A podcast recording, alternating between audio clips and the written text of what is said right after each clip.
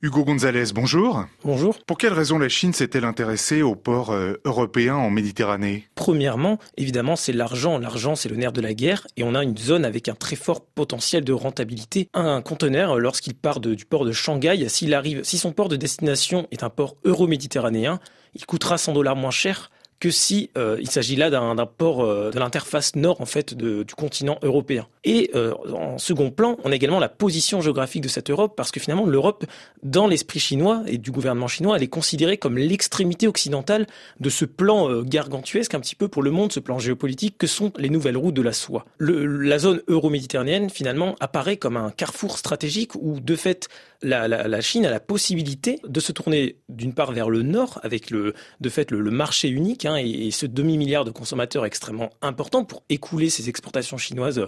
Et au sud, on va également avoir donc l'Afrique du Nord et cette zone euro-méditerranéenne va apparaître comme une porte d'entrée. Hein. On connaît le sobriquet de la Chine-Afrique.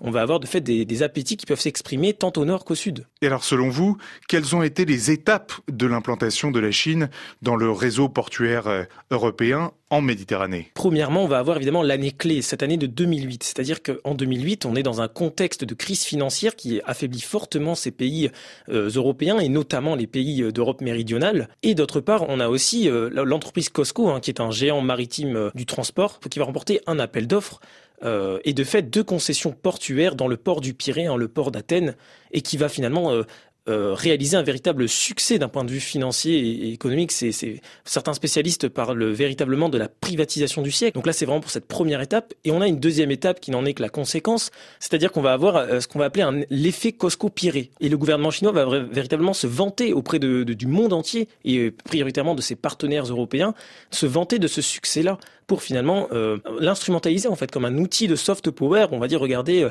nous avons effectué ces prouesses là au port du Pirée, imiter notre modèle. De fait, on va avoir en chaîne, hein, on va avoir euh, tous azimuts un, nombre extrêmement important de pays qui vont être séduits par ce modèle chinois là. En vrac, on peut citer rapidement en 2013, nous allons avoir le, port de Malte qui va succomber. en 2017, on va avoir des ports espagnols et interports. On va avoir Bilbao, Valence, Madrid, Saragosse. Donc, on a un ensemble de, ports hein, qui vont se jeter vers ce nouveau partenaire chinois qui est un peu observé comme un Eldorado économique. Quelles leçons tirez-vous de cette implantation chinoise euh, dans la région? Alors je retiens deux principales leçons. La première, ce sont vraiment les, failles de la gouvernance politique hein, de, cette zone euro-méditerranéenne, hein, donc tant l'Union européenne que les, les États européens. On va avoir une fragmentation de l'interprétation de la présence chinoise locale et on va avoir par exemple une Europe méridionale ou encore euh, orientale qui va être davantage séduite par ce par cette euh, arrivée chinoise, alors qu'au contraire, on va avoir plutôt un bloc euh, occidental réticent euh, en première ligne, la France et l'Allemagne. Et la seconde, évidemment, c'est la Chine qui, au contraire, adopte une vision beaucoup plus séculaire, beaucoup plus structurelle. On a une Chine qui a vraiment un plan géopolitique orienté jusqu'à l'année 2049 hein, pour fêter justement le centenaire du régime communiste chinois. Voilà, le Made in China 2025, on va avoir un ensemble de dix, de dix thématiques dans lesquelles la Chine va dire, par exemple, l'industrie, on veut être les premiers, l'agroalimentaire également, etc. Et de fait, on a également un plan pour l'année 2049 qui inclut entre autres la présence dans les ports chinois pour assurer les exportations et de fait la croissance économique de la Chine. Est-ce que la menace d'un piège de la dette comme au Sri Lanka pèse sur les ports euh, euro-méditerranéens où la Chine a massivement investi? Pour ce piège de la dette-là, cette diplomatie, hein, comme on l'appelle, du piège de la dette, je pense que les pays européens en sont euh, plutôt préservés. En ce sens qu'on a des contextes euh, sociopolitiques qui sont complètement différents. On peut retrouver finalement des situations euh, similaires avec des pays qui ont en effet contracté certaines dettes auprès de, banques chinoises et d'institutions financières. Cependant, là où on pense qu'il serait plus prudent d'éviter de parler de diplomatie du piège de la dette, c'est que justement on a des pays comme Malte euh, qui vont disposer finalement d'un bouclier, de ce bouclier géopolitique qui est l'Union européenne et plus largement cette solidarité européenne entre les États. Et le Sri Lanka, par exemple, se retrouve beaucoup plus isolé sur cette question-là. La stratégie de la Chine dans la région a-t-elle été abîmée, selon vous, par la pandémie de Covid-19 et surtout par la stratégie zéro Covid de Xi Jinping? On a vu le confinement d'un port aussi important mondialement comme Shanghai. Incontestablement, cette crise sanitaire a forcément abîmé, hein, selon votre terme, euh, la présence chinoise locale. Pourquoi? Parce que dans ce cadre de la pandémie, tout simplement, on va prioritairement acheter des masques euh, au lieu de ports. La hiérarchie des priorités va complètement changer dans l'esprit chinois.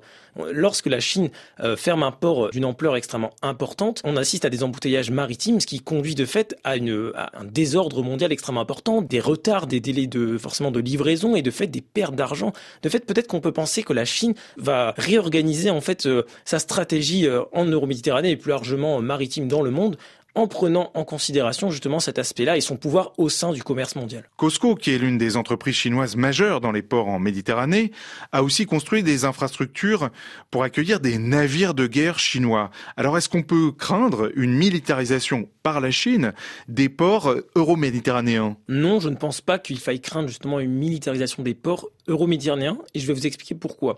Tout est souvent en fait une question de ressources, c'est-à-dire que la République populaire de Chine, pour conserver euh, son rang dans le monde et pouvoir euh, contester l'hégémonie mondiale aux États-Unis, va justement euh, vouloir maintenir ce qu'on appelle le long cordon ombilical. Ça va être en fait ce réseau logistique qui va la lier en fait au Golfe Persique pour percevoir un approvisionnement justement en, pétrole régulier. Il faut savoir un chiffre éloquent, c'est que d'ici 2030, on prévoit que 80% de la consommation chinoise soit justement importée. Pour pallier cette dépendance croissante, la, République populaire de Chine va justement ériger ce qu'on appelle justement le collier de perles, qui va être justement cet amas de ports partenaires. Et de fait, on va avoir une République populaire de Chine qui va davantage opter pour des ports à double fonction plutôt que euh, l'installation de bases militaires. Et enfin, il semble pertinent d'évoquer que l'Europe du Sud est liée à l'OTAN.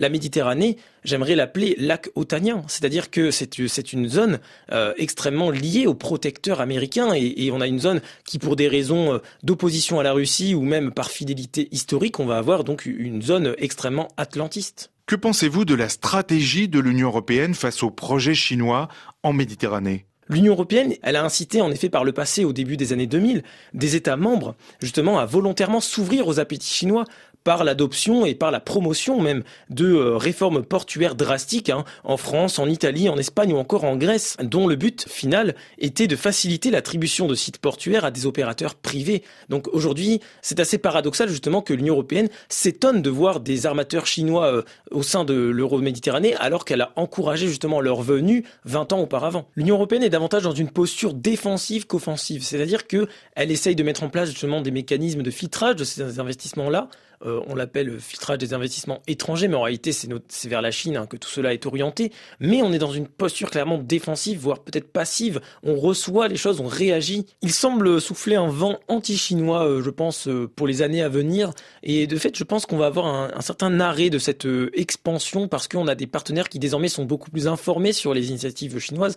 on a un exemple en 2019 qui a été relatif au port de Trieste, donc le port italien, où justement la Chine a perdu un appel d'offres face un opérateur euh, concurrent allemand. Et euh, on a eu quand même un, fort soutien de la part des institutions euh, européennes et des, États européens plus largement. Désormais, la Chine se trouve face à une opposition, même si elle n'est pas formalisée dans les institutions, on a malgré tout cette opposition, je dirais presque psychologique, qui a lieu en Europe. Hugo González, merci beaucoup. Merci à vous.